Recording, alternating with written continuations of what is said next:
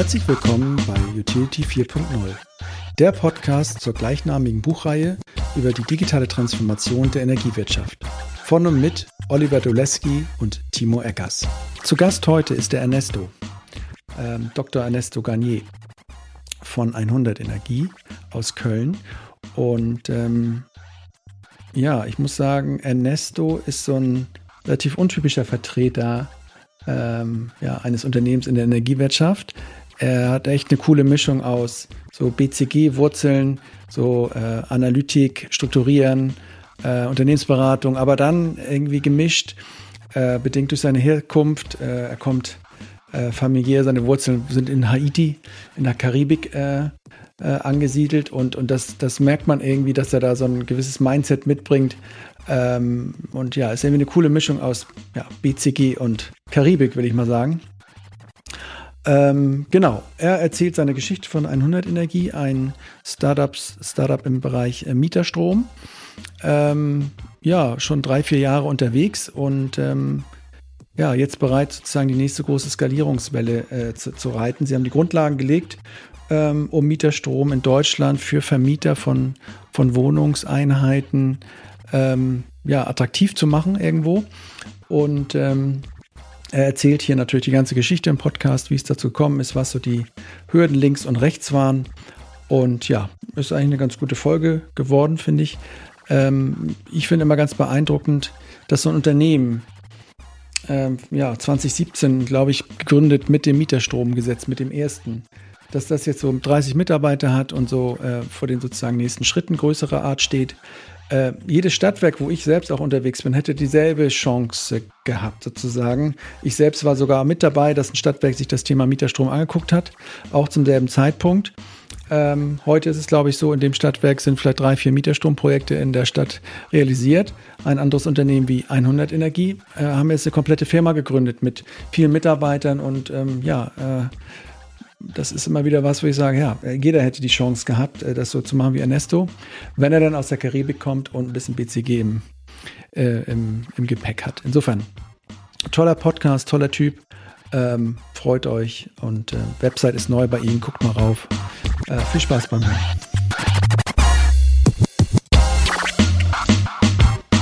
Herzlich willkommen beim Utility 4.0 Podcast.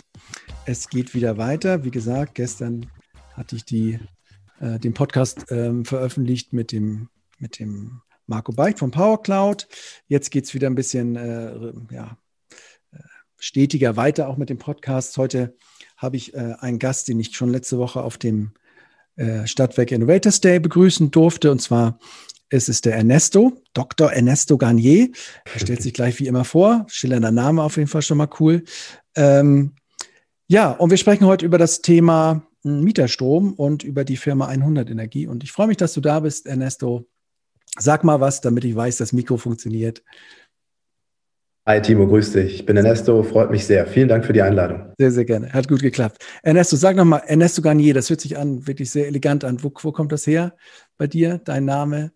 Ja, vielen Dank. Ähm, Habe ich äh, wenig zu beigetragen. Ja. Ähm, genau, also es ist auch eine ungewöhnliche Mischung, denn Garnier, französischer Name, ja. Mein Vater ist äh, äh, Haitianer, also aus der Karibik, Haiti, ähm, was eine französische Kolonie war. Die erste, die sich befreit hat, 1804. Und äh, meine Mutter ist Deutsche. Und die beiden haben sich im, im Studium in Bonn kennengelernt. Ich bin aus Köln. Mhm. Der Vorname ist tatsächlich nicht französisch, also Ernesto. Ähm, das liegt einfach daran, dass meine Mutter auch riesen Lateinamerika-Fan ist. Ja. Ähm, viel sich mit der Geschichte Lateinamerikas auseinandergesetzt hat und mir einen spanischen Vornamen geben wollte. Ja, okay. Und sprichst du auch Spanisch und hast auch ein Fable für, für das Land und so? Oder? Also, also ich habe ähm, definitiv ein Riesenfable für Lateinamerika. Ähm, ich war in Kolumbien, ich war in Argentinien, äh, bin auch immer wieder, sobald, sofern das auch sicherheitstechnisch geht, auch, auch in Haiti gewesen. Leider ein bisschen gefährlich dort. Insofern, mhm. ja, habe ein Riesenfable für, für die Karibik und Lateinamerika und einen engen kulturellen Bezug. Ich spreche relativ gut Französisch, auch von mhm. klein auf schon. Nicht, leider nicht komplett bilingual, aber relativ gut. Und ich spreche ein bisschen Spanisch. Äh, meine Frau ist halb Ecuadorianerin, insofern. Ah, cool. Also hin und wieder habe ich. genau, da geht es weiter und die, die Musik ist, äh, wir hören viel so, so, lateinamerikanische, kubanische Musik und so. Auch so Salsa und, äh, und so Zeug auch? So, ja. Genau, ganz genau. Das ist, äh, ist, ein, ist, auf jeden Fall eine Leidenschaft. Ähm, und Tanzt insofern. Du auch, tanzt ihr beiden auch Salsa? Boah, lange nicht. Wir haben, okay. wir haben, wir haben Zwillingstöchter. Äh, wir sind, äh, wir tanzen quasi, wir tanzen durch den Alltag. okay.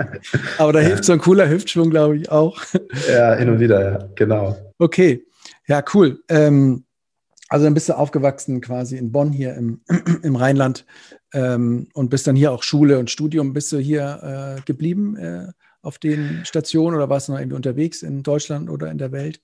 Also ich war unterwegs, also ich bin tatsächlich in Köln geboren, aufgewachsen. Meine Eltern sind, sind dann äh, nach dem Studium äh, irgendwann Richtung Köln.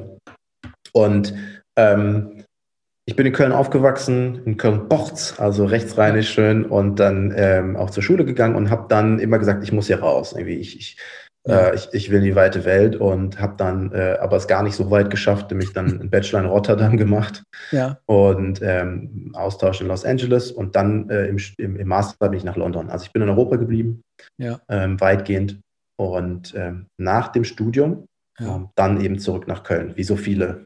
Ähm, Warum dann, dann zurück? Weil, weil, weil so Heimat oder ja, ich glaube, das ist genau dieses große weite Welt-Ding. Äh, das war auch so in der, in der, Pubertät und danach ein Riesenthema. Aber ich habe dann schon gemerkt, gerade so in London, also London ist dann schon ein anderes Level an Stadt. Ja.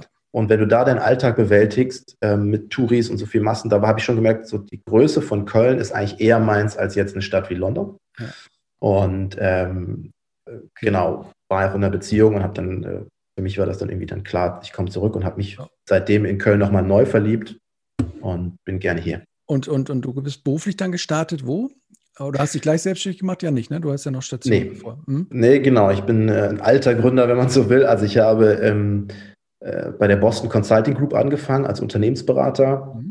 Hatte mir dann noch tatsächlich von, von BCG noch ein Dreivierteljahr Pause in Anführungsstrichen ähm, erbeten, habe dann erstmal bei meinem Vater mitgearbeitet, der ähm, so Dialysepraxen hatte, um den Aha. so ein bisschen zu unterstützen bei betriebswirtschaftlichen Themen. Mhm hatte aber schon eben diesen Vertrag und habe dann äh, bei BCG ja, im Endeffekt über sechseinhalb Jahre oder über sechs Jahre gearbeitet. Ja. Okay, das ist ja auch eine, eigentlich, du weißt nicht, ich hab, bin ja auch BWLer und habe da, es gehört ja zu den Top-Beratungen. Ähm, wenn man da sechs Jahre ist, macht das ja auch was mit einem. Gibt es heute noch Dinge, die du da mitgenommen hast oder die, die, da geprägt wurden? Keine Ahnung, irgendwie so die, die Pixelgenauigkeit bei PowerPoint-Folien. irgendwie, also äh, ja. diese Sachen. Ja, auf jeden Fall. Also es ist eine extrem äh, wertvolle Zeit und ich glaube eine, die mich, also ich habe irgendwie das Glück, glaube ich, auch von zu Hause ein ganz gutes Selbstbewusstsein und Selbstvertrauen zu haben, aber das hat sicherlich mir nochmal ein ganz anderes Level auch an Sicherheit gegeben, mhm. in so einem anspruchsvollen Business dann auch zu gründen. Mhm. Ähm, was das Thema Strukturieren angeht, Projektmanagement, irgendwie Entscheidungen herleiten, sauber, ähm, Netzwerk natürlich auch. Insofern super viele äh, Vorteile. Ich habe einen meiner allerbesten Freunde kennengelernt. Ein großer Teil meines Freundeskreises kommt auch da nochmal her. Und ähm, insofern war das eine tolle Zeit. Auch viel Spaß gehabt. Mhm. Aber mit der Zeit, sage ich mal, nutzt es sich auch ab, zumindest bei mir. Ähm, und, und ich hatte dann, obwohl ich von Tag 1 ausschließlich in der Energiewirtschaft unterwegs war, auch bei BCG. Auch bei BCG, okay. Das war auch, genau, das war von Anfang an mein Wunsch, an der Energiewende mitarbeiten, in Projekten. Habe eigentlich mit allen deutschen Versorgern und teilweise auch in Südafrika und so Projekte gemacht. Aber mhm irgendwann kam so das Gefühl, ich arbeite nicht vielleicht 100% für die Energiewende, sondern eigentlich eher für ein bestimmtes Projekt eines bestimmten Managers. Ja. Und, und vielleicht kann ich mehr bewegen, wenn ich irgendwie in die, mir, die, mir, den, mir die Finger selber schmutzig mache. Warum wolltest du dann gleich bei BCG, ich meine, das Coole ist ja immer auch mit Beratung, dass du überall reinschnuppern kannst, so, ne? Das, ja. Du hast dich jetzt so ein bisschen gleich sozusagen in die, in die Utility-Ecke da begeben. War das wirklich so dieses Energiewende-Ding, was dich angetrieben hat? Ähm, ja, total. Also ich bin, ich bin wirklich auch schon, also mir war irgendwie wichtig, was ich mache, darf nicht jetzt rein Business-Thema sein, sondern es muss eine ja. gesellschaftliche Relevanz haben und irgendwie auch ja. im besten Fall irgendwie einen positiven Impact. Ja. Meine Eltern beide auch sehr politisch und irgendwie sehr intrinsisch motivierte Leute und von daher mhm. war das immer klar. Ich habe im Master in London auch schon für The Climate Group gearbeitet, was mhm. so eine ähm, Energiewende-NGO ist. Und insofern war das fast eine Eintrittsbedingung bei BCG. Mhm habe dann irgendwie im Training, ganz zum allerersten Training, ähm, mit einem der äh, Principals aus dieser Energiegruppe dort gesprochen, gesagt, ich will unbedingt bei euch ja. starten und der hat mich dann auf sein Projekt genommen. Ah, cool. Ja, sehr straight irgendwie, aber ähm, ich, viele in diesem Podcast haben schon äh, gesagt, dass sie eigentlich ja, durch die Energiewende gepusht dann irgendwie dahin gegangen sind, äh, wo sie dann waren. Und das waren halt auch, auch krumme Wege ähm, sozusagen oder auch nicht immer die attraktivsten, so die, die Klassiker-Jobs, die man so antritt. Ne? Ähm, das ist schon echt cool, dass das so, ja, dass das so ein so auf breiten Schultern dann jetzt irgendwann steht, dass jeder in seiner Rolle und in, ja, da wo halt gerade ist, versucht, das Ding nach vorne zu bringen. Okay, ähm, also BCG Energie und dann, ja gut, äh, sechs Jahre, irgendwann hast du dann den Entschluss gefasst, okay, ich gründe. Ähm, und wie bist du, da bist du natürlich sehr strukturiert vorgegangen, denke ich mal, BCG-mäßig, hast wahrscheinlich die neuen Feldermatrix aufgemacht. Oder, oder, oder wie, wie, wie kam die Entscheidung zustande, was du jetzt dann, wo gehst du jetzt rein? Wie fange ich an? Ja, es, genau. Es gibt noch so einen Mini-Umweg. Also von diesen, von diesen äh, sechs Jahren BCG habe ich halt gut zwei Jahre in Teilzeit nur gearbeitet und äh, in Aachen promoviert am mhm. Lehrstuhl für Energiewirtschaft. Mhm. Und da war mein Thema Virtual Power Plants, also diese virtuellen ja. Kraftwerke. Und mhm. habe in der Zeit dann auch Kontakt aufgenommen äh, zu unseren Nachbarn hier in Köln, auch Next-Kraftwerke und ja. anderen. Und das war eigentlich so mein Leidenschaftsthema. Und, ähm, und daraus kam immer schon die Idee, okay, was Next hier bewegt zum Beispiel ist echt cool, da will ich irgendwas machen. Ja. Und dann kam ich ähm, durch diese Zeit und durch die äh, letzten Projekte dann bei BCG, wo ich auch viel mit Smart Metering zu tun habe, immer, immer stärker irgendwie ja, in, in, in diese Sicht, okay, das, das ganze Thema Mehrparteien ist total spannend, die Energiewende im Mehrparteiengebäude, das ist ein Riesenthema, was nicht adressiert ist. Ja, ist ja auch ein Virtual Power Plant, nur halt ähm, Im, im Haus quasi. Genau, im Haus. Ja. Ähm, was war das noch bei Next? Wo sind die reingegangen? Bei dieser ganzen Biomasse und äh, Biomasse. Äh, also schon noch sozusagen ein, ein Größenlevel drüber, ne, sozusagen. Ja. Und genau. ähm, also die machen ja viel so, also Biomasse-Generatoren, das war der Start und letztlich ja. jetzt irgendwie alle größeren Assets, die man dann auch wirklich im, im Stromnetz übergreifend über Regionen vernetzt. Mhm. Ich glaube, der Markt ist auch ein Stück weit, ich will nicht sagen tot, aber, aber extrem schmal und, und Next einfach eine exzellente Firma. Da, da hatte ich irgendwie auch klar gesehen, okay, der Markt ist weg. Ähm, und äh, habe aber jetzt nicht so methodisch alles mir angeschaut, sondern es war eher so, ich bin immer stärker auf dieses Thema Mehrparteien gekommen. Und warum gibt es nur Solaranlagen auf Einfamilienhäusern? Und was ist mit den Vermietern? Ja. Und als ich dann mitbekommen habe, okay, da gibt es auch noch eine Studie von Prognos im Auftrag des Wirtschaftsministeriums, da soll ein Gesetz kommen, da habe ich mich dann so ein bisschen auf diesem Thema irgendwie ähm, ja, festgesetzt und tiefer reingefuchst und gesagt, hm, ist schon ein weiter Weg, da geht im Moment noch gar nichts, aber das wird passieren und es macht fundamental extrem Sinn. Da, da gehe ich drauf. Ja. Okay. Also das hattest genau. du ja auf dem äh, Innovators Day gesagt. Also ich fand es auch so lustig, dass du quasi, ähm, du hast ein Gesetz gelesen und hast daraufhin dein äh, ja, dein Unternehmertum begonnen. Das ja auch passiert ja auch nicht oft. Äh, viele halten sich ja sehr weit weg auch von Gesetzen und Regulatorik. Ja. Ähm, aber das war so der Startschutz. Okay, hast du gedacht, da geht der Puck hin sozusagen. Ähm, du hast dein Gepäck beisammen mit, mit Promotion Aachen. Smart Meter, kann mir gut vorstellen. Die Puzzleteile kamen dann so ein bisschen zusammen, ne? Mhm. Aber dann so der, der Schritt, wie, wie, wie bist du dann gestartet? Hast du einfach gesagt, so zack, Mama, gib mir, Papa, gib mir 1000 Euro, ich baue jetzt hier nochmal einen neuen Rechner und dann geht's los? Oder wie, wie, äh, wie waren die ersten äh, Schritte? Das interessiert mich einfach. Ja, ne, gerne. Also, äh, genau, ich, die Idee war da und ich habe die nicht komplett irgendwie jetzt alleine irgendwie in meinem Kopf gehabt, sondern ich habe tatsächlich mit, mit zwei Ex-Kollegen aus dieser BCG-Welt ja. viel darüber gesprochen. Und, ähm, und dann fing das an, dass wir uns da sogar am Wochenende dann immer wieder getroffen haben und mal den Business Case aufgemalt haben, weil fundamental gesehen ist das ja nichts anderes als Eigenverbrauch von Solarstrom im, im, im Einfamilienhaus, genau. nur eben mit mehreren Teilnehmern. Und ja. das haben wir dann alles durchgerechnet und dann geguckt, okay, was kommt durch diese Förderung. Und das ging so, ich glaube, Herbst, Herbst 2016 war das, ähm, so ein paar Monate. Und dann war ich irgendwann an dem Punkt, wo ich gesagt habe, ich will das jetzt voll machen. Ich, ich, ich werde jetzt bald kündigen. Mhm. Und äh, leider aus den verschiedensten Gründen haben die beiden anderen zu dem Zeitpunkt gesagt, ähm, dass das für sie aktuell kein Thema ist. So, du, äh, wollten, du hattest eigentlich die Idee oder dass ihr zusammen was macht und ähm, ja, das war zumindest mal die Idee. Ich wusste, dass sie jetzt, ich wusste, dass sie jetzt nicht komplett dabei sind. Das, ja. das war aber okay. Also es war jetzt überhaupt nicht, dass ich da irgendwie. Äh, ich habe aber trotzdem gesagt, ich mach's alleine. Okay. Mhm. Ähm, und das war, glaube ich, kann man im Nachhinein sagen, weiß nicht, wie clever das wirklich war, aber auf jeden Fall war es, ähm, habe ich mir die, diese Entscheidung hat im Kopf festgesetzt und ähm, entsprechend habe ich dann gekündigt und ähm, dann noch so eine Art Resturlaub und so Geschichten ja. genommen und dann, ähm, ging das im Frühjahr 17 los. Ja. Und wie ging das los? Also, äh, was war so dein erstes Produkt oder wie bist du auf den Markt gekommen oder was hast du, äh, hattest du eine Idee von, was du anbieten wolltest? War das schon, schon klar? Also Klar war grundsätzlich, wir wollen es für Vermieter, für Immobilienbesitzer ähm, einfach machen und attraktiv machen, dass die halt sagen, ich installiere auf meinen Gebäuden eine Photovoltaikanlage und der Strom, den darf dann ein 100 an die Mieter verkaufen.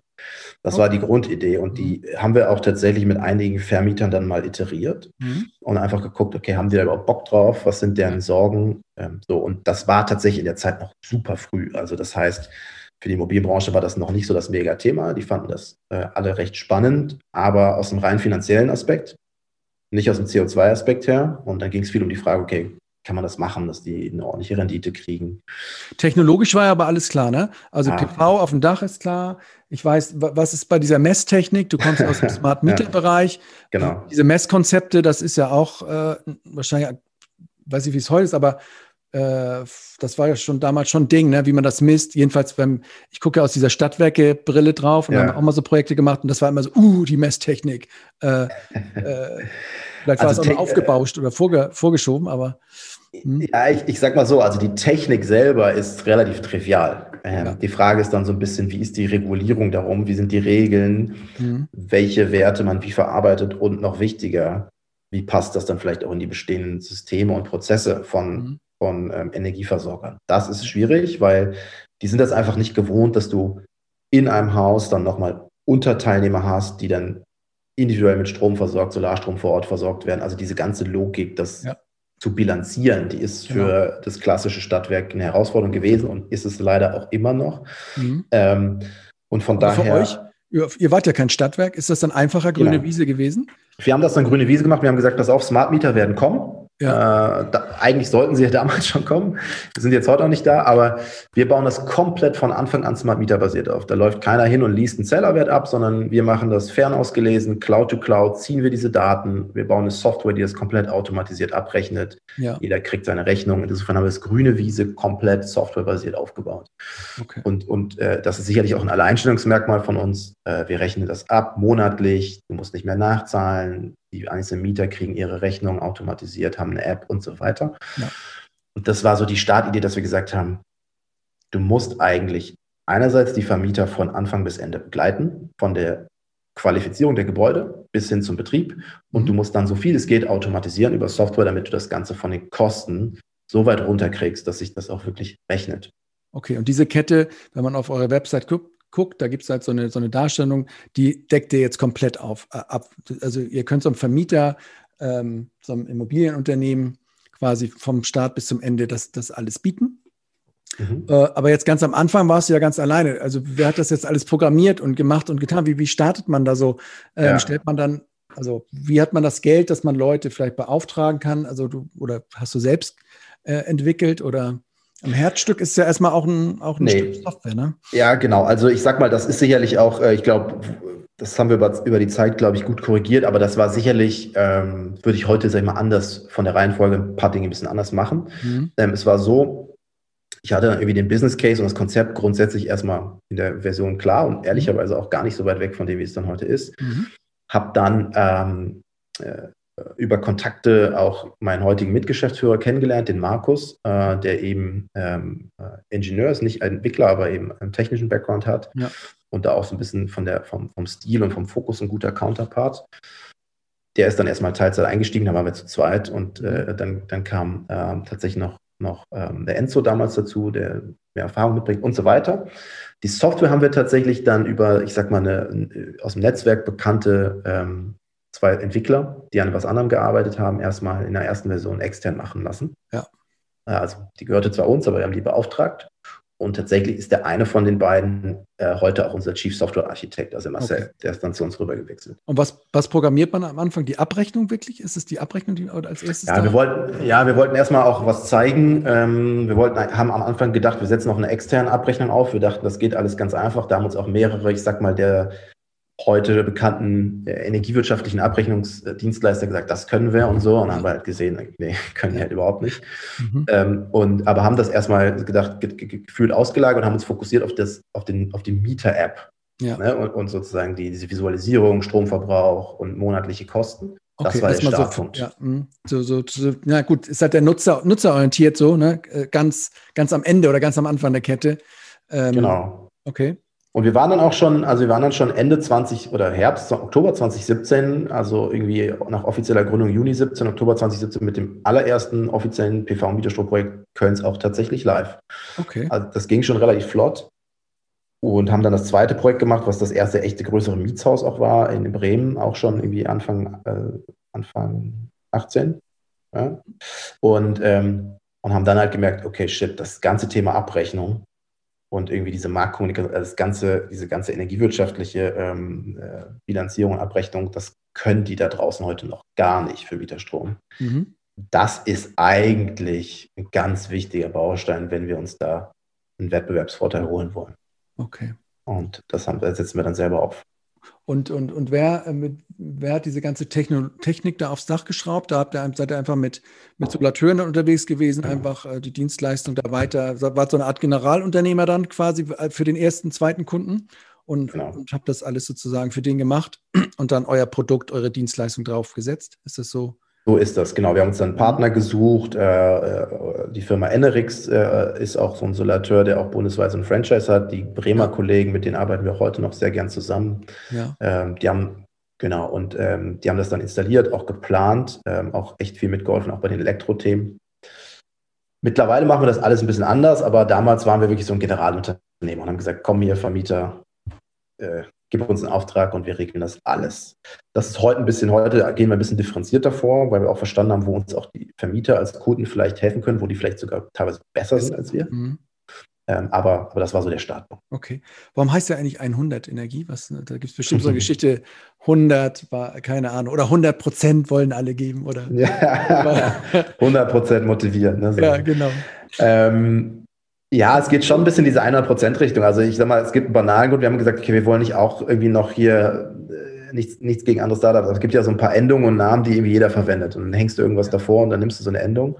Ja, The und Real. Hättest du auch noch nehmen können. So. Ja, ja genau. Ja, irgendwie sowas, das wollten wir nicht. Und wir wollten auch nichts, was zu Englisch ist, weil wir gesagt haben, na, die Immobilienunternehmer, die mögen das schon gern, wenn es irgendwie deutsch und ein bisschen klassisch ist. Ja.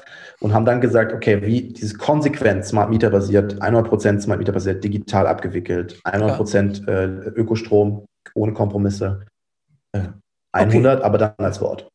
Genau, das ist eigentlich so ähnlich wie ähm, Polarstern, ne? wirklich Ökostrom und ihr habt einfach einen, genau, also, also kann man so sehen. Find, ja, ja ähm, ich finde es ja auch legitim, weil es gab ja auch, es gibt ja auch sozusagen Mischformen, die jetzt nicht ganz so astrein das sozusagen machen und vielleicht nur so 43 Prozent ja. Ökostrom oder 43 Prozent ja. äh, Mieterstrom machen. So ist es. Ähm, okay, so ist der Name. Dann habe ich den Haken auch an meiner, meiner Liste hier. Ähm, diese Immobilienunternehmen, die, die ihr euch da ausgesucht habt, wie, wie ist dieser Markt eigentlich so aufgestellt? Ist doch auch ein bisschen spezieller. Wie, wie kannst du mal kurz einen Einblick geben? Wie ist das eigentlich in Deutschland? Es gibt ja auch immer so ganz wenige, die viel haben, auch immer diese fiesen Namen, die die Mieter da irgendwie drangsalieren.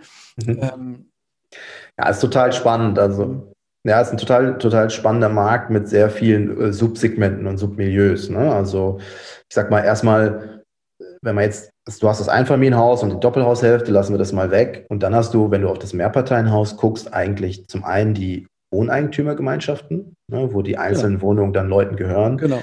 Das ist schwierig als Markt für alles, was Energielösungen angeht, PV und auch E-Mobilität, weil du hast halt irgendwie dann irgendwie zehn Entscheider in einem Haus. Das kann man also, jetzt vorausgreifen. Das ist jetzt im letzten Mieterstrom irgendwie so ein Gesetz, ist es doch, oder EEG gekippt, dass da nicht einer sagen kann, nee, ich habe keinen Bock drauf und deswegen kippt das. Das ist doch jetzt, glaube ich, ein bisschen. Ne? Ja, also die WEGs, bei WEGs ist es nach wie vor so, wenn die schon bestehen, also wenn das Haus schon da ist und ja. die Wohnungen wurden schon verkauft, ist das nach wie vor komplex. Ja, du hast ein paar andere Regeln, aber, aber wir haben von Anfang an gesagt, wir brauchen immer einen Entscheider oder eine Entscheiderin. Das heißt, wir gehen auf, auf die Vermieter, die wirklich Portfolien von Gebäuden komplett besitzen. Mhm. Ähm, und da ist es so, es gibt, sag ich mal, die, diese Heavyweights, die man so kennt, ja, Vonovia, irgendwie mhm. Deutsche Wohnen, LEG und dann auch, die sind teilweise börslich, die sind teilweise kommunal. Hier in mhm. Köln gibt es die GAG äh, die mhm. dann äh, zu großen Teilen auch der Stadt dann gehört. Aber schon riesige, also wirklich große ja. Dinger, ne? Also mit ähm, Tausenden und Hunderttausenden von Wohnungen. Genau, also wir, wir machen so eine Grenze, die Top, also diese mal Top 100, wenn du so willst, haben in der Regel so 10.000 Wohneinheiten bis Vonovia ganz extrem 400.000 und mehr Wohnungen. Okay. Mhm. Ähm, aber das geht dann schon schnell runter. Ne? Ähm, und, und dann gibt es ganz viele von denen, die so, ich sag mal, 500 oder 1000 Wohnungen haben bis 10.000. Das sind oft wirklich auch familiengeführte Immobilienunternehmen, mhm. die über die Zeit total große Gebäudebestände aufgebaut haben. Mhm.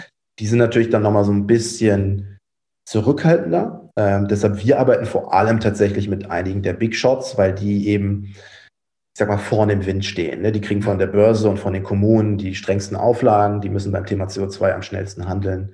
Ja. Das ist unser Schwerpunkt und deshalb arbeiten wir wirklich mit denen und auch immer mit den Eigentümern. Wir arbeiten nicht so viel mit den Verwaltern, weil die Verwalter können zwar Empfehlungen geben, aber die können es letztlich nicht entscheiden. Mhm. Und was ist mit diesem Segment von diesen ganzen öffentlichen Gebäuden quasi, die, wo man ja auch immer sagen kann, hey, so eine Stadt, wenn die da wirklich in CO2 äh, da wirklich was machen will, dann ja, fangt doch mal einfach an. Ihr habt ja da Zugriff auf eure ganzen äh, ja. Und äh, so. Ähm, das Würde, dann auch noch, oder? Das Segment gibt es, wobei das sind seltener Mehrfamilienhäuser. Also unser Fokus ist im Moment schon relativ stark auf Gebäude, in denen du mehrere Nutzer Verteilen. hast, weil, mhm. weil, die Stärke von uns ist wirklich dieses Verteilen vom, ja. vom Solarstrom, dieses genau, Allokieren und Abbrechen. Hast du halt immer doch das ist ja wie eine große WG dann quasi, oder? Ne? Genau, das ist eine Schule oder irgendwie ein Amt. Ähm, aber ich bin ganz bei dir, die müssten natürlich voranschreiten und ich sag mal, diese Pläne und, und Vorhaben sind in vielen Schubladen, aber ja, da würde ich mir tatsächlich wünschen von unseren Kommunen und, und Ländern, dass sie da wesentlich äh, offensiver mit umgehen. Ja. Passt dann eben auch diese einfach diese Bürokratie ne, und diese komplexen Ausschreibungsprozesse. Also das ist so ein Segment, wo wir so ein bisschen äh, von fernhalten. Mhm. Ja. Okay, und dann habt ihr diese, diese Big Shots und so, äh, weil ihr sagt, die kriegen am meisten Druck. CO2 ist ein Thema, das hattest du jetzt auch nochmal auf dem Innotag in deiner Präsentation drin. Kannst mhm. du nochmal kurz beschreiben, was jetzt, was jetzt nochmal diese Immobilienfirmen für einen konkreten Druck kriegen bei CO2? Ja. Also es ist ein, es ist ein Riesenthema, es, äh, weil du hast einfach über ein Drittel der CO2-Emissionen, die in Gebäuden verursacht werden. Und du hast klare Reduktionsauflagen. Und ja.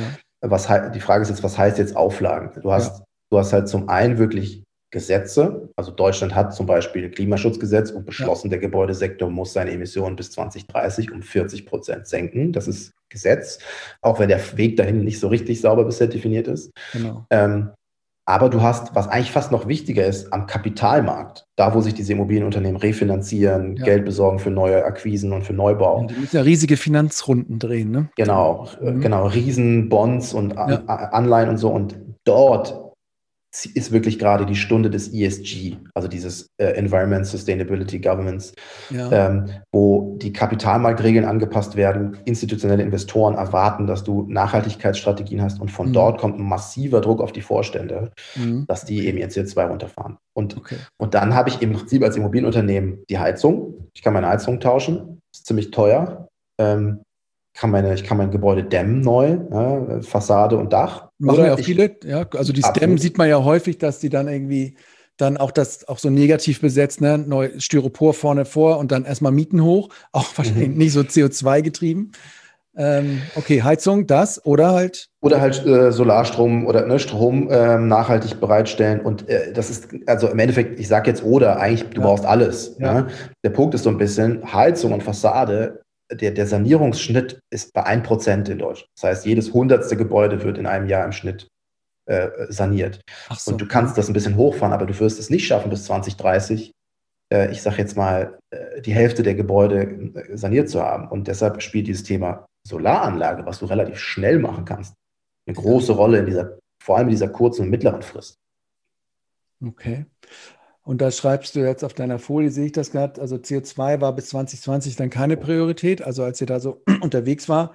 Die Renditen war auch noch relativ niedrig. Wie hat sich das da verändert? Also warum mhm. kann man damit jetzt mehr Geld verdienen und, und warum waren die früher so niedrig? Also vielleicht kannst du auch mal was sagen zu diesem, ja, was muss man dann eigentlich investieren als so ein Invest, Immobilienunternehmen, mhm. nicht Investitionsunternehmen, aber wie sind diese die Komponenten, diese Kostengrößen, Rendite, was zahle ich, was kriege ich?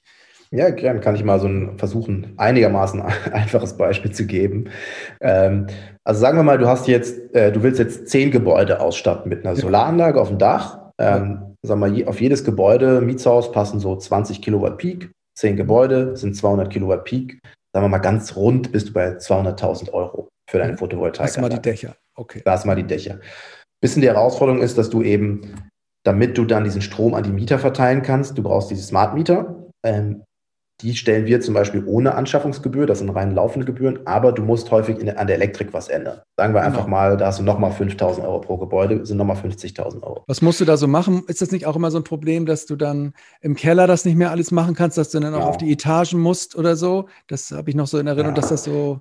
Also da können wir beliebig tief absteigen, aber das okay. ist so für mich auch so mein, das, was mich am meisten ärgert, sage ich mal, beim ganzen ja. Thema Energiewende. Du hast halt im Prinzip, du hast jetzt sag mal, 1000 Netzbetreiber in Deutschland. Ja. Äh, mehr oder weniger jeder hat unterschiedliche technische Anschlussbedingungen mhm. und kann ja. so ein bisschen die Regel dafür setzen, wie läuft das dann im Keller ab, was für ein Zählerschrank, ne? genau. muss der, muss der, braucht der, musst du eine Sicherung nachrüsten.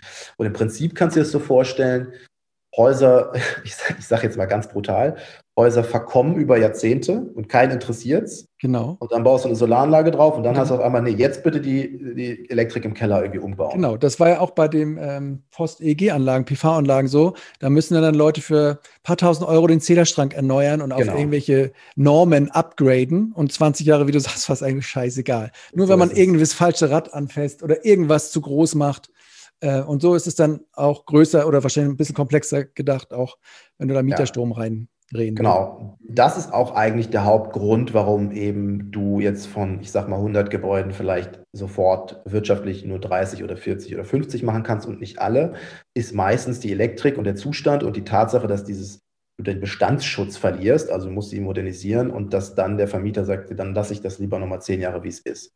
Mhm. Und ähm, aber sagen wir mal, du hast jetzt, ne, ich komme zurück, du hast deine 200.000 auf dem Dach, du hast nochmal 50.000 in den Kellern. Und jetzt hast du da Photovoltaikanlagen, die produzieren Strom und du hast irgendwie 100 als Partner.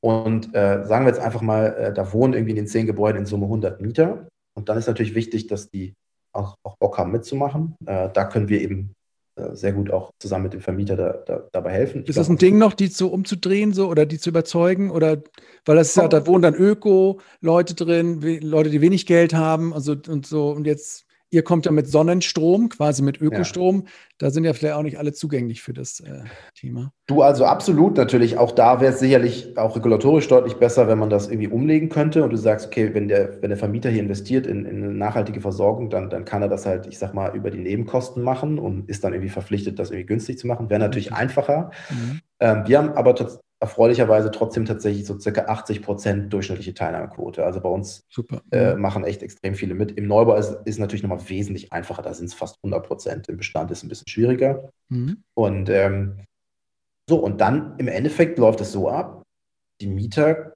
nutzen diesen Strom, kriegen irgendwie, sagen wir mal, 40 Prozent vom Strom aus der Solaranlage und 60 Prozent dann über uns Ökostrom aus dem Netz, haben einen halbwegs günstigen Tarif, aber jetzt auch kein, ich sag mal, kein, kein Discount-Tarif, sondern mhm irgendwie so günstigen, fairen Ökostromtarif. Ähm, und ein Teil von dem Umsatz muss weiter an Umlagen gehen, gerade der Strom, der aus dem Netz kommt. Dafür muss weiterhin Netzentgelt gezahlt werden und so weiter. Mhm. Auf den Solarstrom vom Dach müssen aber die meisten Umlagen nicht gezahlt werden, außer, warum auch immer, die EEG-Umlage. Genau. Mhm. Und, ähm, aber in Summe ist das halt margenhaltiger, dieser Strom vom Dach. Und das führt dazu, dass dann letztlich der Mieter hat ein bisschen weniger für Strom gezahlt. Wir behalten eine Art Servicemarge ein und der Vermieter kriegt, sage ich mal, ähm, den Solarstrom, den, den, Rest als, als so eine Art wie eine Art Pachtgebühr oder Ver, Ver, äh, Vergütung für den Solarstrom fließt an den zurück. Und damit macht er durchaus, ähm, je nach Objekt und, und, und, Situation, aber ich sag mal so irgendwas zwischen dreieinhalb und auch sieben Prozent äh, Kapitalrendite Mhm. Ohne, und die können sich natürlich über Kreditfinanzierung dann nochmal deutlich stärkere Renditen dann möglich machen. Und das Insofern ist, jetzt ist das so? schon okay. Das ist jetzt so oder weil Wachs früher war relativ niedrige Renditen, ja. haben sich irgendwelche Komponenten da verändert? Also keine ja. Ahnung, ist PV, sind die Komponenten billiger geworden oder ja. äh, keine Ahnung, was ist da? Also du hast mehrere Trends, die das eben von Jahr zu Jahr besser machen, vor mhm. allem dann für die neuen Anlagen, die dann gemacht werden. Du hast zum einen, wie du sagst, billigere Komponenten, obwohl man natürlich sagen muss, Installationskosten, Handwerker werden tendenziell ein bisschen teurer aber in Summe sinkt der Preis für die Anlagen. Du hast zweitens äh, steigende Strompreise als Benchmark für die Mieter. Die steigen ja, ja jedes so Jahr. Delta-Ding da. Mhm. Genau. Und du hast äh, auch steigende Netzentgelte, die die Strompreise auch mit befeuern. Und der Solarstrom, auf den fallen ja keine Netzentgelte an. Deshalb wächst quasi dieser Spread, also dieser Preisvorteil vom Strom aus dem, vom Dach. Mhm. Und, äh, und diesen Vorteil ähm, und dann hast du natürlich jetzt mit tatsächlich mit dem Erneuerbare Energien Update, äh, Gesetzesupdate vom äh, Januar 21 auch noch eine deutlich erhöhte Förderung. Das sind schon so durchaus 300, 400 Euro pro Jahr pro Gebäude, die on top kommen jetzt. Was wird da mehr gefördert? Weiß, hast du so parat? Was, wo, was fördern ja. die da jetzt genau mehr? Also jede Kilowattstunde Solarstrom, die vom Dach quasi direkt an die Mieter geht, die also nicht mehr ins Netz fließt, für die kriegst du äh, einen Centbetrag. Ja. Der variiert, der liegt jetzt irgendwo ganz grob zwischen zweieinhalb und dreieinhalb Cent pro Kilowattstunde. Mhm. Und so war das auch 2017 zum Start vom Mieterstromgesetz. Da war das schon mal auf dieser Höhe. Ist aber, weil es ungeschickt gemacht war, es war gekoppelt an die Entwicklung der Einspeisevergütung, ist das halt mhm. gesunken, gesunken, gesunken und war irgendwie okay. letztes Jahr war das irgendwie ein knapper Cent. Ja. Von daher ist das ein großer Vorteil durch dieses Gesetzesupdate. Okay, mehr Förderung. Jetzt schreibst du auch Peer-to-Peer-Belieferung. Äh, ja. Pusht es auch? Was, was versteht man darunter und warum pusht das das auch nochmal? Also das ist ein super Thema, was, was mich wirklich freut, auch wenn man ehrlicherweise sagen muss, mal wieder noch nicht zu Ende definiert. Da sind noch ein paar offene Fragen, aber grundsätzlich ist es so, stell dir vor, du hast jetzt ein Quartier, auf dem, da sind, da sind wieder zehn Gebäude, aber nur, nur fünf macht das Sinn, weil auf den anderen ist, da ist ein Baum oder fällt Schatten oder ich weiß es nicht. Jetzt bist du in einer Situation, wo du halt diese Gebäude, die in den Zusammenhang miteinander stehen, vom gleichen Besitzer und in so eine Art Ensemble darstellen, kannst du den Solarstrom vom einen Gebäude auch bilanzieren an an den Verbrauchern im anderen. Mhm. Das heißt, es ist dann fast mehr so eine Mieterstrom-Community, egal wo jetzt der PV-Strom gerade herkommt und wer den gerade bezieht. Ja, okay. Ja, weil das, das geht ja so ein bisschen auch in diese Quartiersentwicklung, von die auch, von denen alle immer, also zehn Jahren hörst du irgendwie das Quartiere und dann intelligent und dann mhm. machen die Peer-to-Peer und die machen PV-Mieterstrom und die machen irgendwie, haben dann noch, ähm, keine Ahnung, irgendwie so zentral noch ja. irgendwie so Netzmanagement-Tools da, die das alles äh, ausbaldowern und dann sind die einmal autark und ähm, können mit anderen Quartieren dann sozusagen Zwischenquartieren das machen. Aber mein Gott, ich meine, wenn das, es kommt vielleicht alles ein bisschen spät, aber du, es, ja, es geht schon so ein bisschen in die richtige Richtung, oder? Also äh, vielleicht auch zu langsam alles so, ne, wenn man sich die Reduktionsziele ja. klimamäßig so anguckt, aber. Also, ja, du hast es, ich, ich finde das auch alles super cool. Und in unserem Team, wir haben natürlich alles irgendwie Ingenieure, Energiemodellierer, finden auch alle total geil, diese ganzen Geschichten. Aber am Ende geht es für uns um Wirkung heute ja. und in den nächsten paar Jahren. Und, und, und daher ist unser Fokus darauf zu skalieren und zu versuchen, soweit es geht, es einfach zu halten. Deshalb, klar, finden wir auch alles cool nachher irgendwie. Ja, du willst da nicht so die, die äh, abgefahrenen Peer-to-Peer um die Ecke Lieferung, sondern einfach so Einfach, einfach von der Stange und äh, genau, sozusagen. Genau. Weil sonst sieht auch der Kunde vor lauter Bäumen den Wald nicht mehr. Und dann ja. sagst du, und wir könnten auch das machen und dann können ja. wir auch das machen, dann macht der Kunde halt gar nichts. Und wir sagen halt, komm, gib uns deine 5000 Hausnummern, wir machen einen, einen Satellitenscan, wir machen dir eine automatisierte Vorqualifikation der Gebäude und dann lass uns doch mal jetzt irgendwie 100 pro Jahr hinsetzen. Ja. Das ist so der, der Anspruch. Und da gibt es ja. Kunden, die sind schon da und dann gibt es Kunden, sag mal, da ist, da ist einfach noch ähm, die sind eher noch so dieser Pilotierungsdenke. Okay, und, und dieses Thema, ähm, ihr habt das jetzt auch nochmal gekoppelt mit diesem E-Mobilitätsding, was ja auch ordentlich ja. gepusht wird. Das spielt euch auch nochmal in die Karten. Wie, wie ist die Kombination da zu sehen? Das heißt, gut, ich habe Mieterstrom, Mieter und die haben, ähm, wollen dann auch einfach Ladesäulen haben in diesen, in diesen ähm, Wohneinheiten. Ist das auch das hört sich jetzt wieder auch ein bisschen schickimicki an. Ne? Also sozusagen, ja, ja. wollen die Plattenleute auch Ladesäulen haben? Ist das einfach, ja, macht man das einfach jetzt auch mit, weil es einfach so gepusht wird? Aber, aber hat es auch so einen großen Skalierungseffekt? Ja, also äh, ich, ich, ich höre ich hör da genau diesen, diese Zweifel und auch, dass du mir da auch, auch zu Recht irgendwie so ein bisschen spiegelst. Also es passt nicht ganz zu dem, was ich vorher sage. Aber ich, äh, und deshalb wir, wir haben Add-on, wir haben für uns definiert, dass wir sagen, wir können Mieterstrom, Smart Meter basiert. Ja. Aber unsere Softwareplattform äh, ist kompatibel, sodass wir in Summe zusammen mit Partnern über eine Datenschnittstelle Vermietern alle für sie relevanten Energieservices gekoppelt anbieten können. Mhm. Die relevanten Energieservices sind eigentlich Abrechnen von Wärme, Wasser, also, ähm, Mieterstrom und E-Mobilität. Und E-Mobilität ist tatsächlich ein Thema, wo ich bei dir bin. Ich glaube, dass heute schon Mieter das pushen, insbesondere da, wo wir auch teilweise unterwegs sind, ist noch die Ausnahme. Mhm. Ähm, aber das ist für Vermieter auch wichtig, dass sie da eine Antwort haben, eine Lösung haben. Ja, und wenn wir irgendwo Mieterstrom machen, dann sagen sie, komm, lasst uns doch Ladesäulen gleich mitmachen. Ja. ein bisschen vorausschauend finde ich auch super und deshalb haben wir zum Beispiel jetzt GP Joule als einen Partner ähm, und, und da werden weitere hinzukommen, mit, ja. die wir dann einfach mit rein und wenn du die Elektrik eh anfasst, dann macht das einfach Sinn. Äh, Im Neubau, in unseren ganzen Neubauprojekten, wir machen viel so KfW 40 Plus Häuser, da ist das jetzt äh, seit jetzt wirklich ein paar Monaten Standard. Also mhm. jeder Vermieter, jeder Bauherr, der so ein Ding baut, möchte da im Neubau da irgendwie eine Ladesäule anbinden. Aber man muss halt auch in den Bestand rein, oder? Weil nur so mit Neubau Absolut. kommt man nicht klar, ne? Absolut. Also genau. ich meine, bei mir ist das Beispiel, ich bin auch in Köln und wir, wir wohnen hier in so einem Altbau. So, das, das hat jemand dann geerbt, hat dann einfach vier Parteien. Mhm. Gut, da ist dann einfach auch schon die Flurrenovierung einfach ein Riesenakt. So ähm, stelle ich mir auch ja, langwierig vor, bis da mal der Schlüssel fällt. Wahrscheinlich kann ich noch froh sein, dass das, also das wird wahrscheinlich erst die nächste Generation dann angehen. Die werden aber auch wahrscheinlich die Mieten dann so anheben, dass ich mir das eh hier nicht mehr leisten kann. ja. ähm, aber so, wie, hast du noch ein Gefühl, wie groß der Markt ist von diesen kleineren Einheiten? Also wenn du jetzt nochmal, du hast diese großen weg dann, aber so, ja, gibt es viele, die auch so, ich habe vier Wohnungen, fünf Wohnungen und. Ja, klar. Ganz viele. Ja, ne? Das sind diese, das sind sozusagen diese privaten Vermieter und die, sind am Ende der Großteil. Also ich sag mal, ja. ich, ich, ich will jetzt nicht mit irgendwie halb, halb, ähm, halb fundierten ja, Zahlen um mich werfen, aber ich sag mal, ja. aber ich sag mal, diese Großvermieter, gerade die Top 100, die haben vielleicht in Summe, lass zwei Millionen äh, Wohnungen sein oder so. Wie viele Wohnungen gibt es? Mm, so. Also ungefähr die Hälfte der Haushalte in Deutschland, also an die 20 okay. Millionen wohnen in Mehrparteien. Ähm, okay. Da sind natürlich auch viele WEGs bei, aber und, ja, aber, und mhm. da ist ganz viel Privatvermieter, auch Altbau hier, Häuserzeilen. Ähm, das ist noch ein langer Weg, weil erstens Riesenakquiseaufwand, also den Kunden zu überzeugen, zu informieren, zu gewinnen. Ich sag mal, teilweise auch Vermieter, die vielleicht schon im Rentenalter sind, sagen, ja. warum soll ich mich jetzt hier irgendwie äh, mit, mit, mit, irgendwie, wer ist überhaupt ein 100? Mhm. Was wollt ihr? Ähm, und, und dann für vier Haus, äh, für vier Wohnungen und dann im Zweifelsfall noch irgendwie hohes Haus, marodes Dach, äh, ja. da wird es einfach eng. Und mhm. da ist halt meine Hoffnung tatsächlich, also natürlich kann man damit Förderung um sich schmeißen, ähm, man kann aber auch einfach wesentlich rigidere Sanierungsauflagen machen. Ich glaube, das mhm. geht nur über Sanierung. Das heißt, du musst eigentlich dafür sorgen, dass kein Dach mehr saniert wird, ohne dass eine PV-Anlage mit draufkommt. Mhm.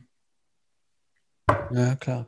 Helfen diese Balkonkraftwerke? Kann das, äh, oder sind die einfach zu klein? Weißt du, diese Sachen, die man sich vor seinem mhm. Balkon hängt, das sind ja auch so äh, äh, Ansätze, um zu versuchen, ja, gut, dann brauchst du halt nicht immer ein Dach, aber äh, jeder kann vielleicht schon mal so seinen Balkon mit so Dingern beglücken, aber wahrscheinlich von der Größe, Größenordnung nicht geeignet für Mieterstrom, oder? Da kommt man ja selber kaum klar für, für sich in einem Eigenverbrauch. Ja, ich finde es total cool, auch als Statement. Mhm. Äh, wir haben uns das auch angeguckt, mal 2018. Für uns, wir fanden das schwierig, weil wir einfach, ähm, also zum einen, da kriegst du einfach schnell Ärger als Mieter auch mit deinem Vermieter. Also eigentlich fanden wir es cool, weil du könntest dann direkt an den Mieter rangehen und sagst dem Mieter, komm, nimm dein genau. Modul, hängst du nach vorne, aber du darfst halt nichts an die Außenfassade hängen ohne schriftliche Zustimmung. Und ja, ich, genau. gehe mal davon aus, dass 90 Prozent aller Vermieter sagen, häng auf keinen Fall ein Solarmodul ja, und äh, an deine Fassade und steckst Strom ein. Genau. ähm, also einfach schwierig und wurde auch tatsächlich auch hier wieder durch Regulierung sehr teuer gemacht, weil dann brauchst du so einen dicken Schüko-Stecker und all so Geschichten. Von daher, coole Idee, leider, glaube ich, in der deutschen Bürokratie wenig Skalierungspotenzial. Und, und wer, wer macht das dann eigentlich noch, dieses Geschäft, was ihr macht? Seid ihr jetzt da ähm, allein auf weiter Flur oder, oder wer macht das noch so? Wie, wie ist euer Wettbewerbsumfeld so? Mhm. Wer, wer, tummelt sich da und, und versucht es ähnlich zu machen wie ihr oder ein bisschen anders? Also es gibt auch ein paar Klassiker und ich glaube, es kommt schon auch nochmal Bewegung rein. In, in, Summe ist aber noch relativ wenig Wettbewerb. Mhm. Es gibt halt diese, ich sag mal, diese Komplett-Service-Anbieter. Da gibt es irgendwie auch den Polarstern, hast du genannt, ähm, Solarimo, aber ihr doch auch, oder? Also ihr, ich nehme euch genau, jetzt auch genau. komplett, genau. Mhm. Ja, genau, aber da, da komme ich gleich zu. Ja. Ähm, mhm. Und, und, und, und ähm, Stück weit auch äh, Naturstrom, ein bisschen mehr so auf diesem Quartiersthemen. Ähm, mhm. also gibt es ein paar, ähm, es gibt sicherlich auch das eine oder andere Stadtwerk, also Mainova zum Beispiel, die schon sehr viel gemacht haben.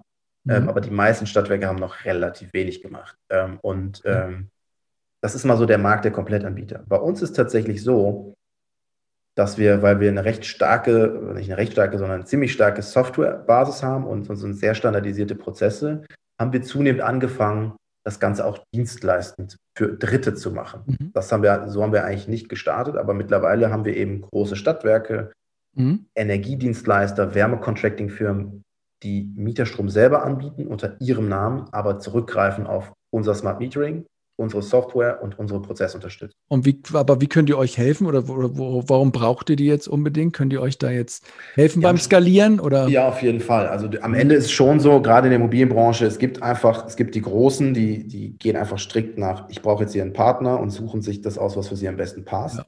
Aber je weiter du, sag ich mal, nach unten gehst, gibt es schon mhm. auch viele, die sagen, okay, meine bestehende Bindung mit meinem Messdienstleister oder mit meinem ja. Contracting-Partner mhm. für BAKWs, mit denen will ich das machen, die frage ich. Oder ich frage mein Stadtwerk, weil ich will nur mit mhm. meinem Stadtwerk arbeiten.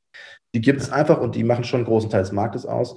Mhm. Und auf der anderen Seite muss man auch sagen, viele dieser Energiedienstleister haben einfach auch große Stärken, zum Beispiel im Projektieren. Also mhm. die sind, äh, können schon super Heizanlagen projektieren und PV, das können die dann irgendwie auch gut. Ähm, und da ist so ein bisschen die Frage, für uns eine attraktive Möglichkeit, ein bisschen später einzusteigen. Dann kriegen ja. wir im Prinzip noch die Info, hier kommen die fünf Anlagen, die gehen jetzt live und wir können dann die mhm. Zähler installieren und, und das Ganze anbinden. Und von daher in diesem Markt, also diesem Dienstleistungsmarkt, gibt es ziemlich wenig Wettbewerb. Es gibt äh, mhm. ein, eine Softwarefirma, die, die sich Ampiers nennt, die, sag ich mal, auf dieser reinen Softwarelösungsseite mhm. auch ein Angebot haben. Aber gerade so dieses White-Label-Geschäftsprozess Outsourcing. Ja. Ja. da ist der Markt dünn und da merken wir einfach, dass wir eine gute Position haben. Ähm, mir fällt gerade ein, macht es eigentlich für euch auch Sinn, dass ihr einfach nur PV aufs Dach macht? Also wenn du sagst, manchmal haben die jetzt keinen Bock, Zählertechnik auszutauschen, dass ihr auch nur diesen, diesen, das ist ja kein Mieterstrom, ist einfach nur PV. Äh, macht ihr das mhm. Geschäft auch, dass ihr sagt, wir machen schon mal PV drauf? Oder, oder ist das dann eher schon, machen das dann andere ähm, ja, das genau. Also wenn du jetzt rein den CO2-Effekt willst von der PV-Anlage, also dass du sagst, ich baue mich drauf und, und ja. produziere dadurch sauberen Strom, das ist nicht so unser Thema. Dann kannst du eigentlich direkt mit dem Installateur arbeiten. Ähm, aber das ist auch, also erstens ist das wirtschaftlich nicht so attraktiv, weil mhm. die Einspeisevergütungen sind total niedrig. Mhm. Also attraktiv wird es wirklich, wenn es an die Mieter geht und mhm. die für diesen Strom bezahlen.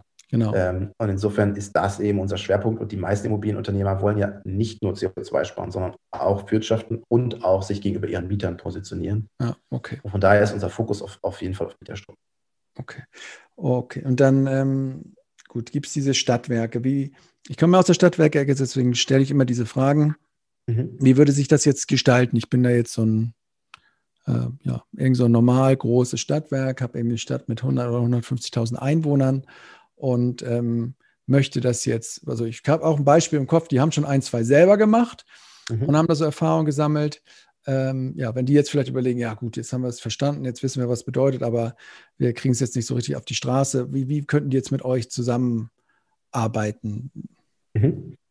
Genau, also die würden, also im Idealfall haben die haben die auch eine ganz konkrete Nachfrage. Ich sage mal zum Beispiel, sagen wir, die kommunale Wohnungsgesellschaft ja. in der Stadt hat jetzt gesagt, wir müssen jetzt bis 2035 klimaneutral werden und wollen jetzt unsere Gebäude äh, mit PV und Mieterstrom ausstatten.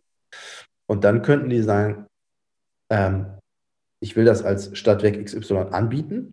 Äh, ich will da irgendwie meinen Stempel drauf haben. Ich will auch die Umsätze, ich will die Mieterstromverträge mit den Mietern haben. Mhm. Aber ich habe das Smart Metering-Thema noch nicht im Griff. Ähm, in meinem Standard, ich sag mal SAP oder Schleupen oder was auch immer, Abrechnungssystem, habe ich bisher jetzt keine Erfahrung, wie man Mieterstrom abrechnet, abwickelt. Ähm, ich habe keine App für die Mieter und so weiter. Dann würden wir sagen, kein Problem.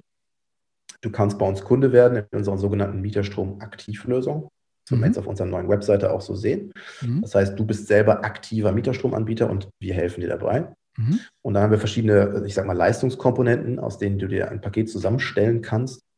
Äh, klassisch Weise würde das heißen, du generierst die Anfragen und Aufträge ja. ähm, aus deiner lokalen Wohnungswirtschaft. Ähm, entweder nimmst du einen unserer PV-Partner oder hast vielleicht eigene bei dir vor Ort, ähm, mit denen du dann wirklich auch die Projektierungsphase machst. Also das Stadtwerk stellt dann in der Regel auch die PV-Anlage, nutzt das ja. vielleicht auch in, als Investitionschance und gibst uns Bescheid, hier und hier und hier und hier auf den Gebäuden machen wir Mieterstrom. Mhm. Und wir können dann äh, im Minimalpaket helfen, sage ich mal, mit Smart Metering, Abrechnung und Apps für den, für den Mieter und den Verwalter, mhm. können aber tatsächlich sogar die energiewirtschaftliche Abwicklung innerhalb den, der Gebäude übernehmen und sogar auch die Mieteranmeldung. Das heißt, im vollumfänglichen Paket hast du wirklich das komplett an uns ausgelagert. Wir sprechen in deinem Auftrag die Mieter an in Zusammenarbeit mit dem Vermieter. Die melden sich über unser CRM-System an. Die werden bei uns abgerechnet. Die Zähler werden über uns bereitgestellt. Das ist wirklich fertiges Paket wird da reingeschoben. Und du kannst quasi nach drei Monaten Onboarding-Phase mit uns oder sogar acht Wochen, wenn, wenn es schnell gehen muss, bist du Mieterstrom-ready. Und ähm, ja, verstehe ich. Also die Kundenbeziehung bleibt dann zwischen Stadtwerk und Kunde bestehen, sozusagen. Genau. Wie, wie ist das mit dem Smart Meter ähm, gedöns? Die haben ja jetzt den Rollout, jetzt sind das ja kleinere Einheiten, da ist der Rollout ja dann nicht verpflichtend. Was baut ihr dann da eigentlich ein? Und wie ist das nochmal mit diesem Netzbetreiber, Messstellen, Betriebskram? ja, super Thema. Mhm. Ähm, also äh, Natürlich haben da Stadtwerke, die einen eigenen Netzbetreiber haben und da auch sich entschieden haben, eben äh, weiterhin auch Messstellenbetreiber grundzuständiger zu sein, ja. vielleicht sogar wettbewerblicher. Mhm. Die, die, sollten ja erstmal eine eigene Smart-Meter-Lösung haben. Ähm, aber die wenigsten sind da jetzt schon so an einem Punkt, wo das irgendwie, sag ich mal, schon mal, im Rollout ist. Die meisten ähm, warten immer noch auf die ersten Dinger und auf irgendwelche Freigaben und so. Genau. Und das ist ja immer noch genau. über 6000 Kilowattstunden. Das ist ja genau. sozusagen im Scope, ne? Und dann Smart Metering in so einer sogenannten Kundenanlage, also in einem Objekt, wo du so eine Mieterstro äh, ja. Hast und sozusagen das Ganze zu einer Consumer-Community machst, ist nochmal wesentlich ähm, äh, komplexer. Also ja. du musst dann das an, ummelden als Kundenanlage und so weiter. Deshalb kommt das in der Regel über uns mit, selbst wenn das der Kunde als Stadtwerk, man denken würde, ah, die können das. Ja. ja. So, das, wir stellen aber, machen meistens zur Verabredung zu sagen, okay, lass uns in zwei, drei Jahren schauen und wenn ihr dann ready seid, könnt ihr den Smart Metering Teil von euch mhm. aus bereitstellen und wir zapfen einfach eure Daten an. Mhm. Auch kein Problem. Aber heute bringen wir das mit und tatsächlich, ich sage mal, unser Standardpartner kann ich auch nennen, ist da Discovergy, kennt man ja, mhm. ja. Ähm, mit denen wir sehr gut eingespielt sind und mhm. tatsächlich da in der Generalunternehmerlogik die Leistung von denen mitbringen und tatsächlich selber das Projektmanagement auch, weil, weil es ist was anderes, sage ich mal, das direkt zu beauftragen, als wenn wir das sozusagen integriert mitbringen. Mhm. Und dann hast du äh, ein Gateway im Haus. Aktuell arbeiten wir ausschließlich mit dem Discovergy Gateway dann. Künftig brauchen wir tatsächlich leider äh, dann eben zwei Gateways, weil du brauchst einmal dieses offizielle mhm. äh, für den PV-Zähler und ein, zwei andere Zähler und die ganzen Mieter hängen dann an einem anderen Gateway weiterhin Discover G, was einfach, sag mal, eine höhere Frequenz hat, womit wir die App besser bespielen können. Und, und für diese Zähler, die, diese großen Zähler, die in die Markterklärung reinfallen, also die eben pflichtig sind, für die haben wir dann dieses zertifizierte Ding. Ach so, das ist aber jetzt dann quasi so ein Ergebnis dieser Regulierung, dass du da wieder ja. zwei ja, ja. Gateways hast, ja. Also das, das Schräge ist ja, dass diese zertifizierten Gateways, zumindest jetzt die erste Welle, nur fünf Geräte überhaupt anbinden können. Ja, und ihr braucht aber? Ja, wenn du jetzt ein Haus hast mit, sagen wir mal, zehn Mietern und ja. da hast du irgendwie 15 Zähler. Das heißt, da müsstest du drei von diesen Gateways installieren. Das ist total schräg. Mhm. Ähm, ja, wirklich Musterbeispiel für, für einen wirklich schwierigen Lobby- und Regulierungsprozess. Ähm, und da kann man nur hoffen, dass mit den Updates dieser Markterklärung sich das zunehmend verbessert. Und natürlich macht es eigentlich Sinn, ein Gateway für alles, für alle Zähler, mhm. für die Wärmezähler, für die Wasserzähler. Das ist eigentlich ja das Zielmodell. Aber die schmeißen euch jetzt, können euch nicht rausschmeißen jetzt, weil ich hatte auch mal so eine Diskussion mitbekommen, dass sie sagen, ja, das ist der Single Point of Contact, ne? Da gibt es keinen anderen mehr. Die könnt ihr abbauen, eure anderen Boxen, die ihr jetzt da alle verbaut habt. Auch so andere Anbieter, die da irgendwie Energiemanagement-Kram machen wollen. Äh, äh, nee, du hast einen Bestandsschutz ähm, und der greift auch. Ähm, aber klar, in dem Moment, wo sozusagen die Markterklärung, die sollte jetzt ja eigentlich, wir haben jetzt Anfang Februar, die sollte eigentlich am, am äh, 31. Januar was, kommen. Was, was, ist das nochmal, diese Markterklärung?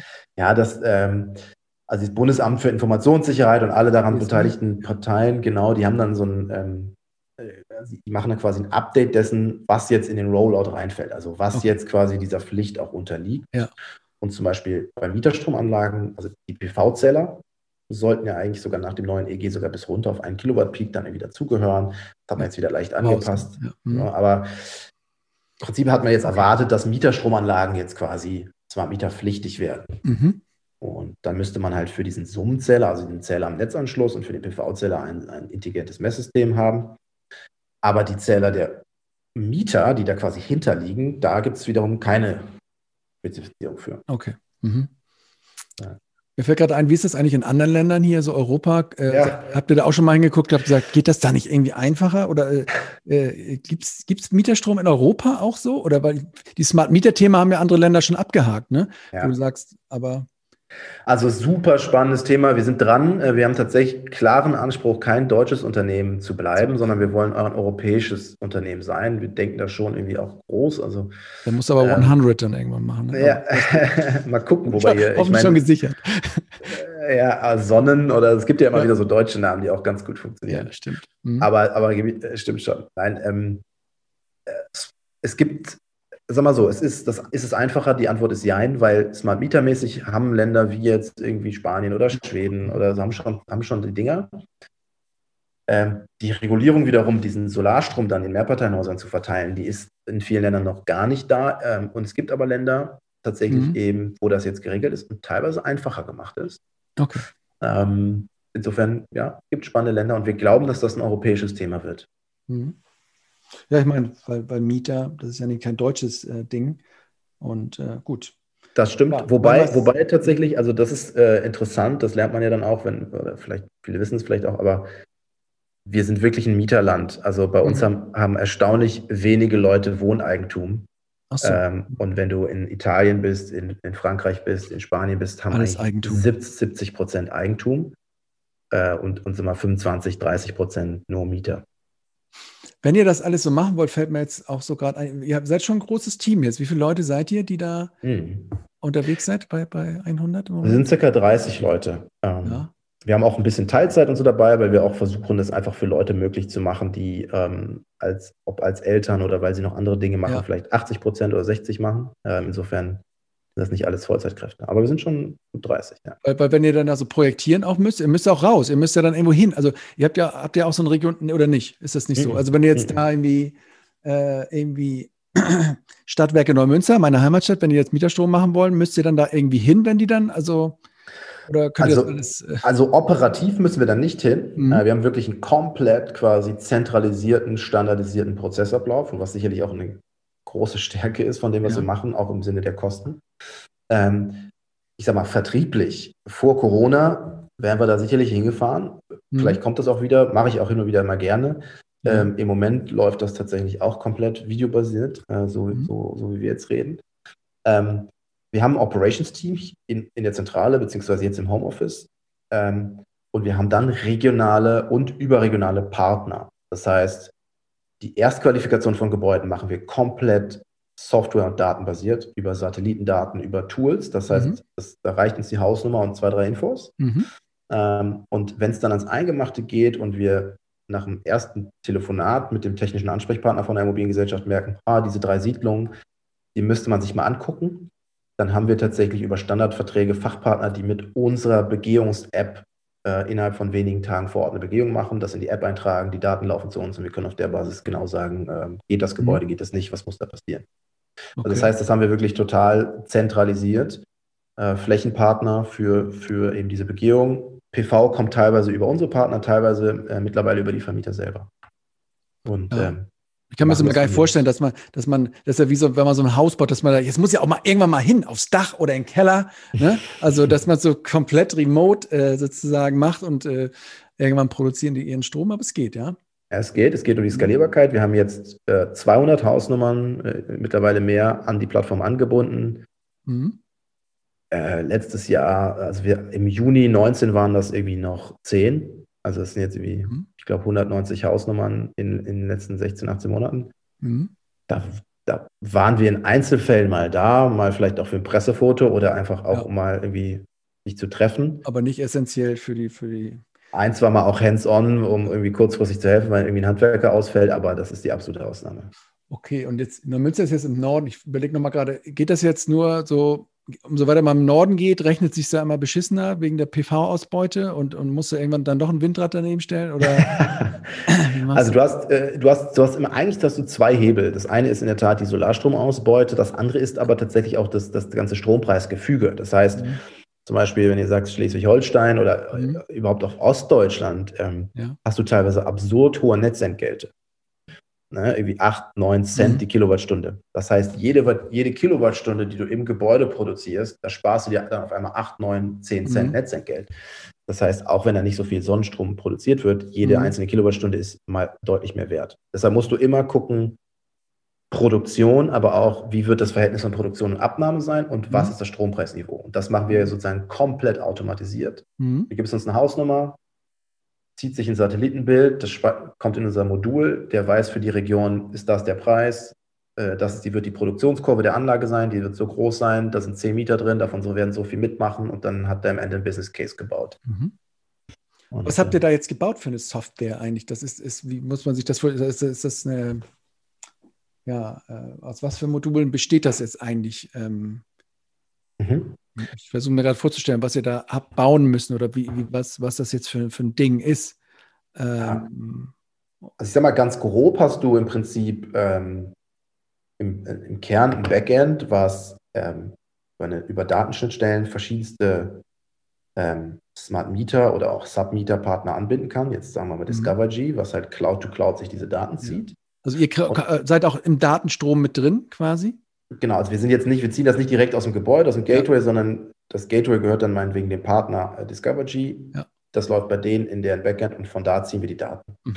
Und im Kern haben wir einfach ein Backend, was diese Daten automatisiert verarbeitet, Abrechnung produziert, also den einzelnen Verbrauchern zuordnet, Abrechnung produziert, Abgrenzung macht. Mhm. Ähm, also mit diesen Zählerständen letztlich alle möglichen äh, Services macht, ähm, Eigenverbrauchsquote, CO2-Einsparung. Ihr müsst dann ja bei jedem Mieter drin haben, eigentlich. Ihr müsst ja eine komplette, wenn, wenn Vonovia Digitaler Zwilling sozusagen. Ja, genau, oder? Von dem, ja. Also, ja. Genau, also beauftragte Gebäude werden bei uns angelegt. Ja, wir haben sozusagen so eine Art Interface.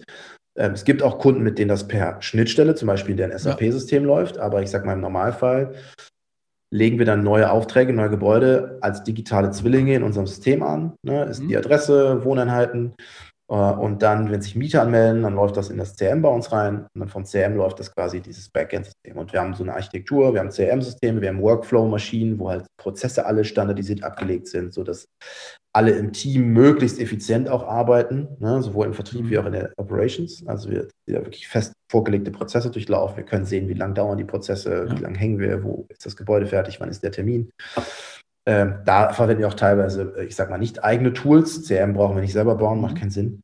Mhm. Aber dahinter steht halt wirklich unser System des Energiedaten, Mieterstrom-Energiedatenmanagers, Abrechners und so weiter.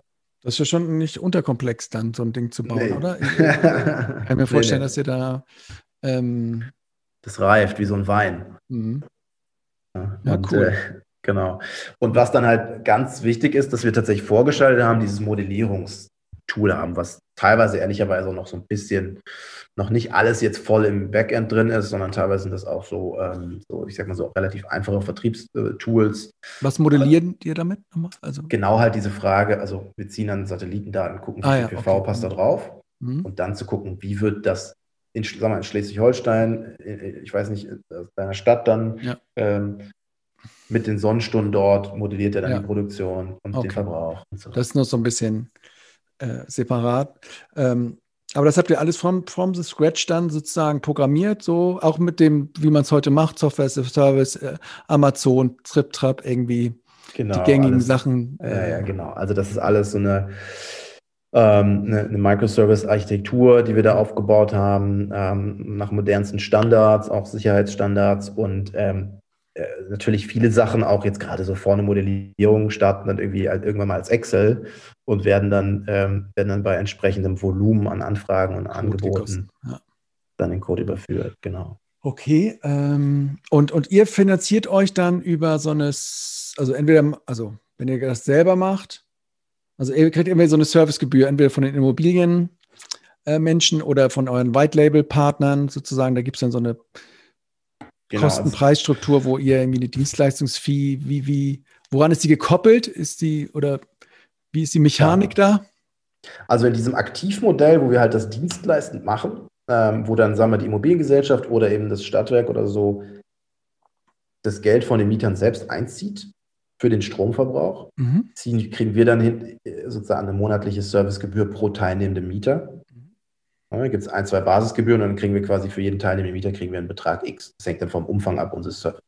Also ganz klassisch ähm, sozusagen ähm, eine Dienstleistungs- und Software-as-a-Service-Gebühr.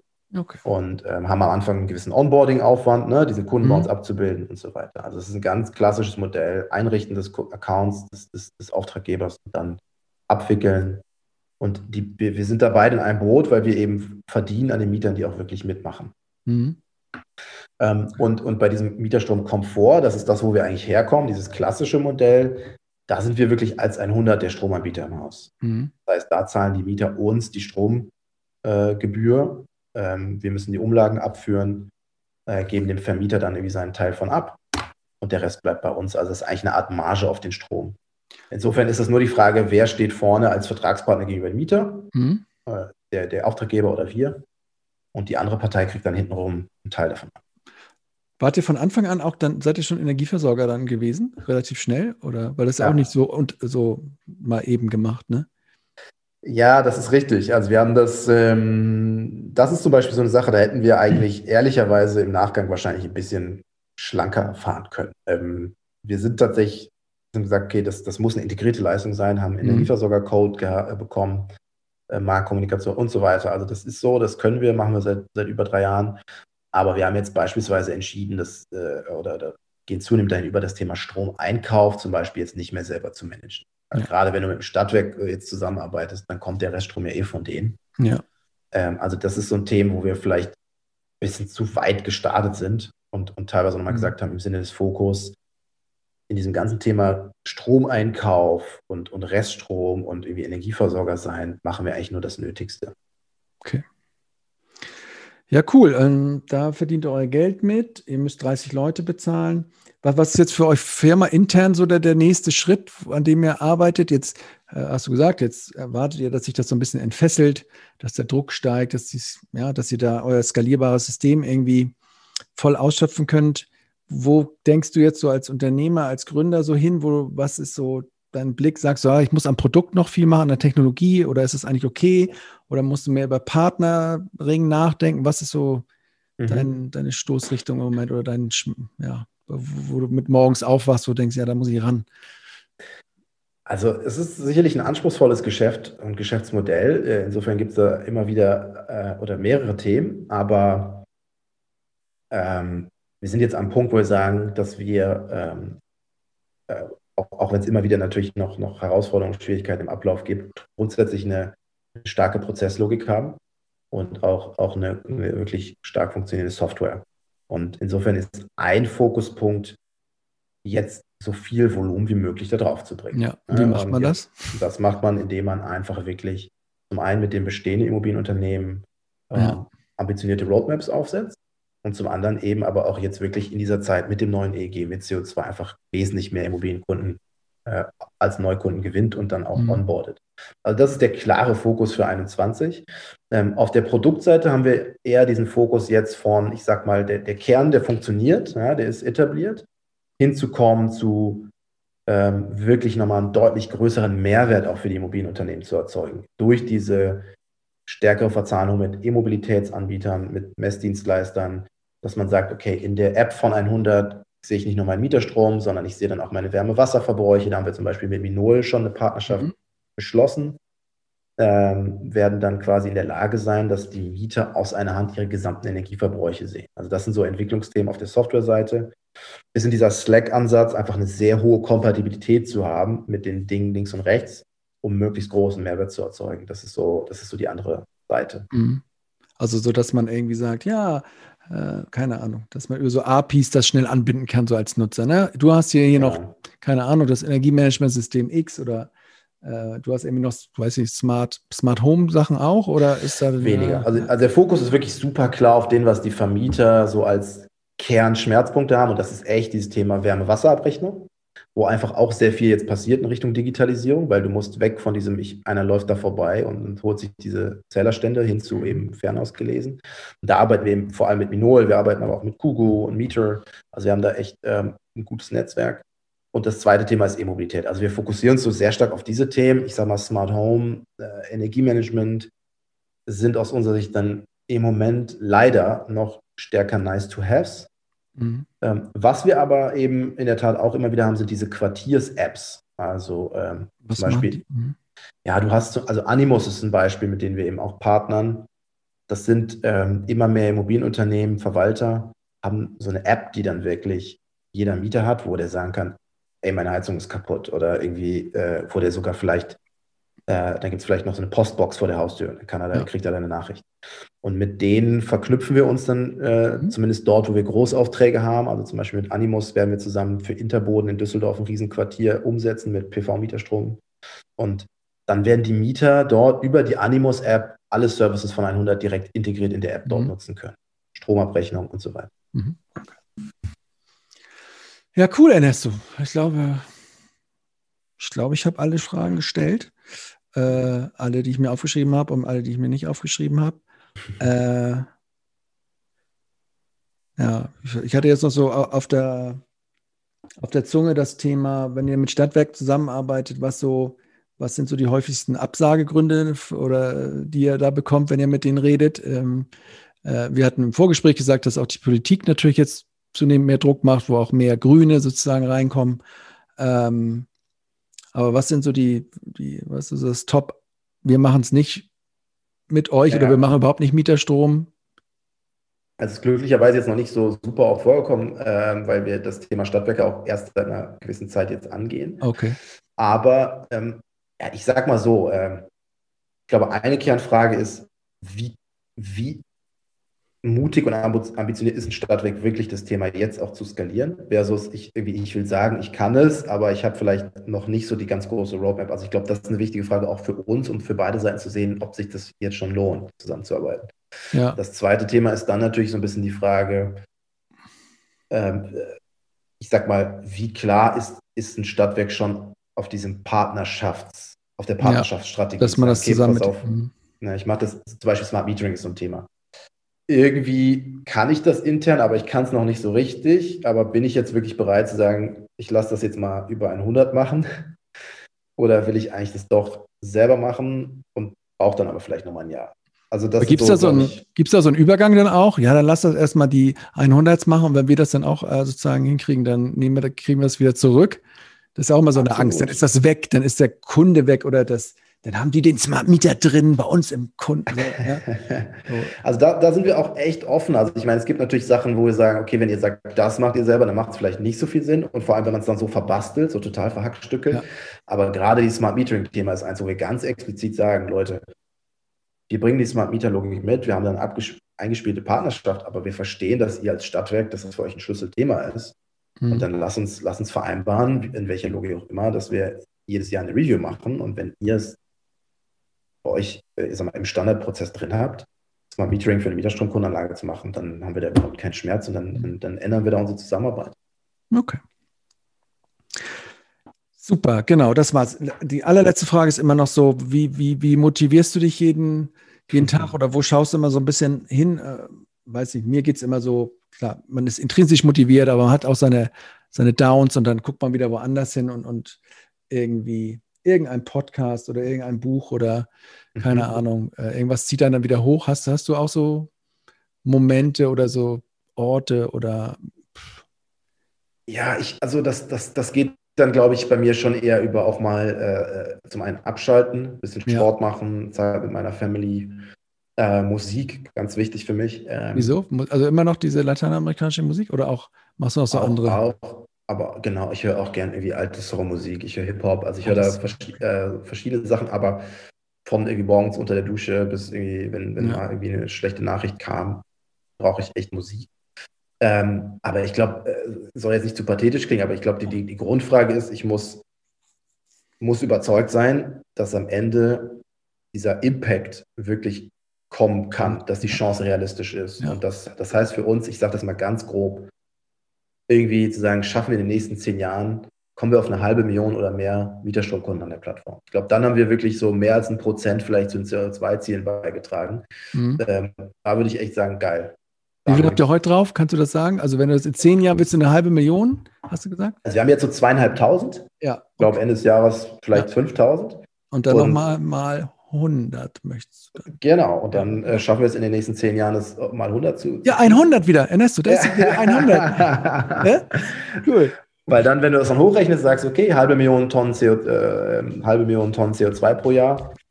Ähm, boah, das ist irgendwie über ein Prozent der CO2-Ziele vom Gebäudesektor. Mhm. Äh, dann hätte ich gedacht, okay, krass, wir haben wirklich einen großen Beitrag geleistet. Äh, ja. Cool. Ich danke dir fürs Gespräch, Ernesto. Vielen Dank dir. Viel Spaß. Sehr, sehr gerne. Das war Utility 4.0, der Podcast über die digitale Transformation der Energiewirtschaft. So, wenn ihr jetzt sagt, das war doch ein ganz nettes Gespräch, gute Stimmung, gute Atmosphäre, mehr davon, dann äh, freuen wir uns, wenn ihr uns Unternehmen oder auch Menschen empfehlen könntet, die aus eurer Sicht eine Geschichte zu erzählen haben über ihre Transformation Richtung Utility 4.0.